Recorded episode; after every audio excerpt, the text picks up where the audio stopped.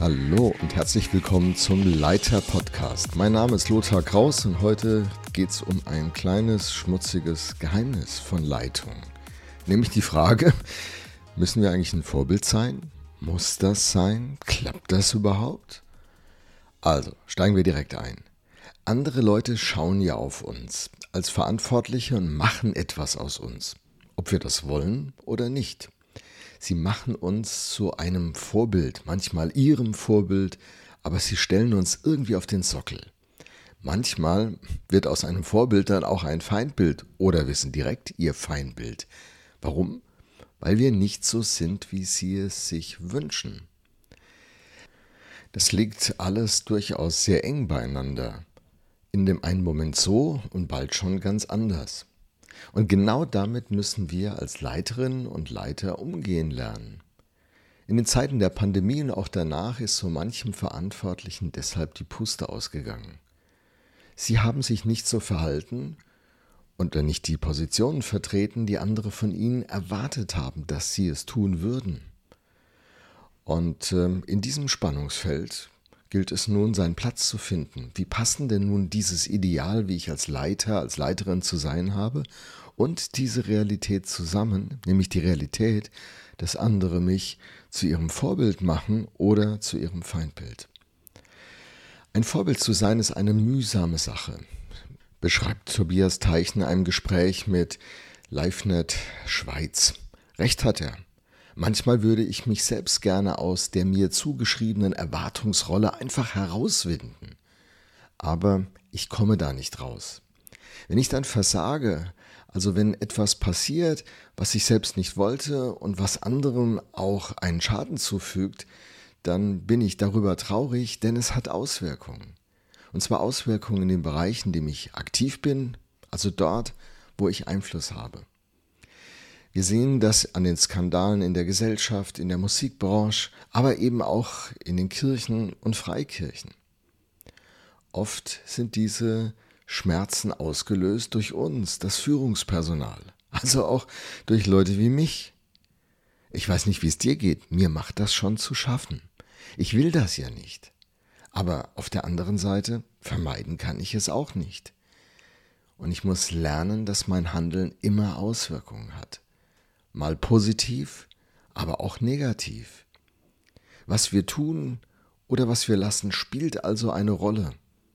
Jemand hat mal diesen, mit diesem Satz es auf den Punkt gebracht. Du kannst deinen Kindern sagen, was du willst, sie machen dir doch alles nach. Wir sind also als Vorbilder wahrgenommen, als Leitbilder, als Menschen, an denen man sich orientiert, manchmal reibt und auch manchmal ablehnt. Wie passt denn diese Überlegung und Beobachtung mit dem biblischen Befund zusammen? Wie ist die biblische Sicht auf die Rolle eines Verantwortlichen, einer Verantwortlichen? Der Befund ist eindeutig. Verantwortliche sollen Vorbilder sein. Allerdings nicht äh, alle waren darüber begeistert. Auch die ersten Leiter und Leiterinnen in der Kirche, die haben ganz schön daran gekämpft. Hier ein O-Ton von einem ganz engen Vertrauten von Jesus, von Petrus in 1. Petrus 5, Abvers 2, das ist ein Brief, den er an Kirchen geschrieben hat und an Leiter, schreibt er, Sorgt für die Gemeinde Gottes, die euch anvertraut ist, wie ein Hirte für seine Herde. Seht in der Verantwortung, die ihr für sie habt, nicht eine lästige Pflicht, wow, sondern nehmt sie bereitwillig wahr als einen Auftrag, den Gott euch gegeben hat. Seid nicht darauf aus, euch zu bereichern, sondern übt euren Dienst mit selbstloser Hingabe aus. Spielt euch nicht als Herren der Gemeinden auf, die Gott euch zugewiesen hat, sondern seid ein Vorbild für die Herde. Da haben wir's. Seid ein Vorbild für die Herde.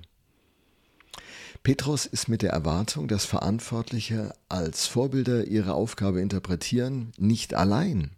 Das ist nicht nur eine Stelle im Neuen Testament. In meinem Beitrag auf dem Leiter-Blog zu dem gleichen Thema habe ich äh, mal eine, einen ganzen Sack voll Bibelstellen mit abgedruckt, die von dieser Vorbildrolle konkret sprechen. Wenn du es genauso wissen willst, geh bitte auf meinen Leiter-Blog und dann schau dir genau diese Aufzählung an. Ich ähm, schau mal, ob ich den Link direkt äh, in den Show Notes äh, einbringen kann.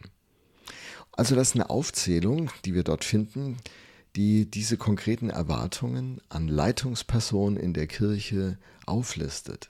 Und alles kumuliert, also kommt zusammen in dieser Aussage, seid Vorbilder für die Herde.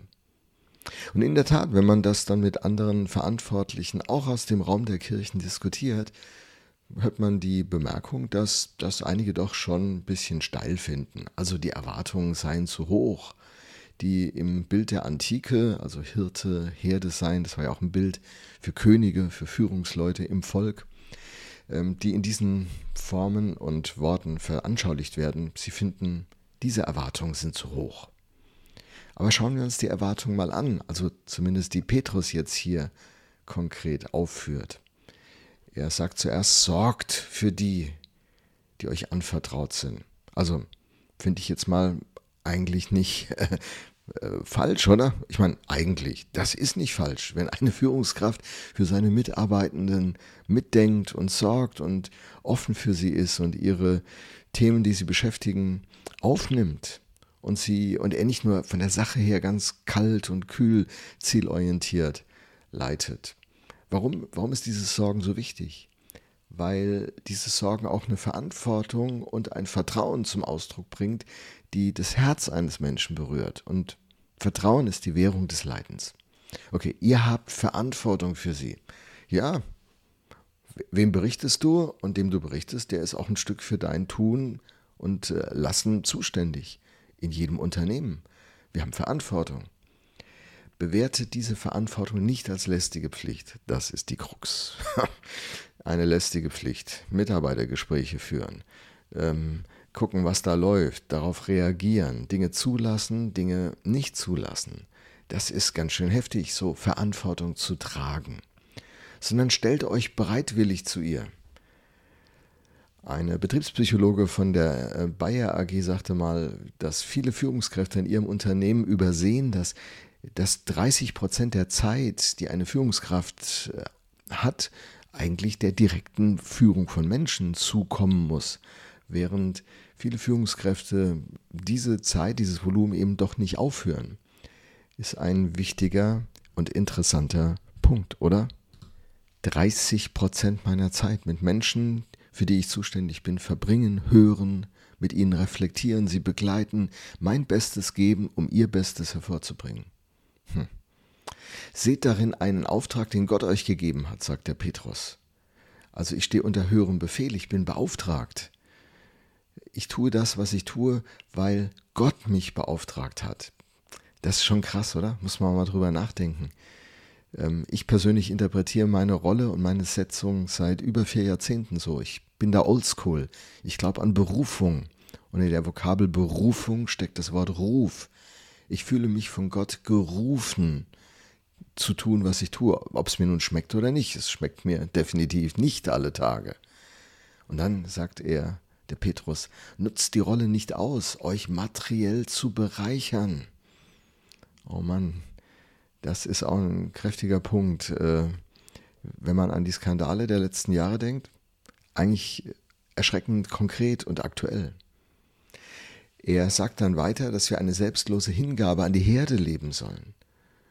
Wir verschenken uns. Leiter sind Diener, ist ja so eine Vokabel oder so ein Gedankengang, der auch in der Wirtschaft immer äh, mehr Raum gewinnt, weil man spürt, wenn, wenn Führungskräfte eben Herrscher sind, dann führen sie nicht gut, sondern verführen oder irritieren oder ähm, nutzen selbstsüchtig ihre Position für ihr eigenes Wohl und das Wohl ihrer, ihrer äh, Peers, ihrer Leute, mit denen sie unterwegs sind, aus. Und das kommt nicht gut. Das kommt nicht gut. Ne? Wenn, wenn Familienmitglieder im Ministerium einen ganz tollen Job bekommen oder Leute aufgrund der Freundschaft in eine tolle Position in der Wirtschaft gehoben werden oder weil sie das gleiche Parteibuch haben. Man spürt das. Selbstsucht kommt nicht gut an. Petrus sagt, wir sollen selbstlos uns hingeben, uns verschenken an die Herde als Wesen, als Kern von Führungskräften. Was würde sich im Bild auf Führungskräfte verändern, wenn diese Selbstlosigkeit äh, das Markenzeichen und die Kernkompetenz der Führungskraft wäre. Wir sind nicht Herren der Gemeinde, also die Bosse, sondern eben Diener. Und ähm, schließlich, Gott hat den Leitungspersonen diese zu, Rolle eben zugewiesen als Diener, so wie Jesus sich selbst eben als Diener bezeichnet. Er sagt ja, er ist nicht gekommen, um sich bedienen zu lassen, sondern zu dienen und sein Leben zu geben. Und das ist äh, das Urbild von Führung im Sinne des christlichen Weltbildes. Als Alternative zu den kritisierten Einstellungen sollen wir also Vorbilder sein, sagt äh, der Apostel Petrus. Mancher meint, wie schon gesagt, das ist zu viel, das packt man nicht, das ist eine Überforderung. Und daraus ergibt sich ja die Frage, sollte man deshalb davon abrücken? Was passiert denn nun, wenn man davon abrückt, wenn man also die Latte sozusagen tiefer legt? Ich versuche mich mal an der Liste diesen Gedanken, ähm, diesen Gedanken zu denken. Also wenn die Praxis ist, dass wir nicht für die Leute der Gemeinde sorgen, hm, was passiert da? Oder die Haltung da ist, dass wir die Rolle nicht als von Gott anvertraut betrachten, sondern weil ich so gut bin, weil ich es kann, weil kein anderer da war. Was passiert da? Man muss sich das mal weiter durchdenken. Wenn wir nicht Verantwortung für sie tragen, sondern das Gegenteil empfinden, es ist eine lästige Pflicht, diese Führungsrolle zu haben. Was sind denn das für Auswirkungen im Miteinander, in der Organisation, in der Abteilung, im Betrieb, in der Kirche, in der Kleingruppe, bei den Rangers, der Jungschar? Im Hauskreis. Wenn wir widerwillig gegen, gegen unsere Aufgabe ankämpfen, ich will hier nicht leiten. Wenn keine Leitung da ist, was passiert denn da eigentlich in einem Miteinander einer Gruppe? Ich weiß, sie, sie organisiert sich dann agil. Ja, wenn die Leute, die die Gruppe bilden, miteinander diese Kompetenzen und Leidenschaften einbringen und gemeinsam davon überzeugt sind, etwas bewegen zu können, dann mag das der Fall sein. Aber wenn das nicht die Voraussetzung ist, was passiert da? Ich denke da an die, an die Kindererziehung. Na egal. Wenn sie die Rolle ausnutzen, um sich materiell zu bereichern oder sonstige Defizite ihrer Seele damit kompensieren über diese Rolle, was passiert dann? Wie, wie prägt das die, die Gruppe, das Miteinander, die Kirche? Wenn sie eine selbstsüchtige Haltung also ausleben gegenüber der Herde, oder die Herren, die Bosse, die Chefs der Gemeinde sind, die Ratsherren, oh Mann. Und wenn sie die von Gott zugewiesene Rolle nicht als Diener interpretieren. Also ich glaube, das Vorbild sein, zu dem Petrus mich auffordert, ähm, eine hammerwichtige Rolle ist. Und ich glaube, dass wenn Führung so geschieht, dass das richtig, richtig gut ist. Also so sehr es mich als Führungskraft stresst und herausfordert. Und es ist ja so, an manchen Tagen gelingt das gut und an manchen Tagen versage ich ja. Wie ist es dann? Wie ist es dann? Und als Gemeindeleiter, da denke ich, gar nicht so einfach, so eine Ortsgemeinde zu leiten oder in so einer Ortsgemeinde zu leiten, auch in den unterschiedlichen Rollen. Und das war offenbar für Paulus auch schon nicht so einfach, weil er den Kolossern folgendes über Epaphras schreibt, der die Gemeinde gegründet hat. Kolosser 4, Vers 13. Ich bezeuge ihm, dass er viel Mühe hat um euch und um die in Laodicea und Hierapolis. Das waren Städte im direkten Umfeld von Kolossee. Dass er viel Mühe hat. Hey, zu leiten bedeutet auch viel Mühe zu haben. Und ich muss mich deswegen fragen, was macht das mit mir, wenn ich in dieser Leitungsrolle bin? Wenn so einen Moment die Sonne scheint und ich denke, ich wäre wichtig, aber dann, dann die ganze Last kommt. Manchmal klopft dann Selbstmitleid genau in diesen Momenten an die Tür. Oder Wut oder Ärger oder Frust oder Gleichgültigkeit. Was klopft bei dir eigentlich an die Tür? Auf jeden Fall stehst du nicht alleine mit dieser Erfahrung. Und das das begrenzt sich auch nicht nur auf die hauptberuflichen Führungspersonen in Kirchen und Gemeinden, sondern auch Ehrenamtlichen geht es ähnlich wie du, die nach Feierabend ihr Herz investieren und dann doch die gleiche Erfahrung machen, die wir hier gerade heute besprechen. Diesen Punkten, wenn ich also Vorbild sein will, dass ich mich mit all dem auseinanderzusetzen habe, den muss ich mich stellen. Ich brauche eine Strategie. Wie ist das denn Vorbild sein und diese Last, die damit einhergeht und meine eigene Überforderung darin. Wie packe ich das denn an? Wie gehe ich denn um mit dieser Vorbildserwartung? Wie gehst denn du damit um, dass so eine Erwartung an dich gerichtet wird, sobald du in eine Rolle von Verantwortlichkeit hineinkommst? Ich bin auf deine Kommentare gespannt, ob hier im Leiter-Podcast oder unter dem Beitrag auf dem Leiterblog. Wir müssen alle lernen und wir brauchen einander. Vielleicht hast du ja ein paar richtig gute Umgangsarten für dich gefunden, die andere auch inspirieren können. Ich freue mich drauf. Vielen Dank, dass du heute bei der Episode dabei warst. Ich wünsche dir noch einen richtig guten Tag.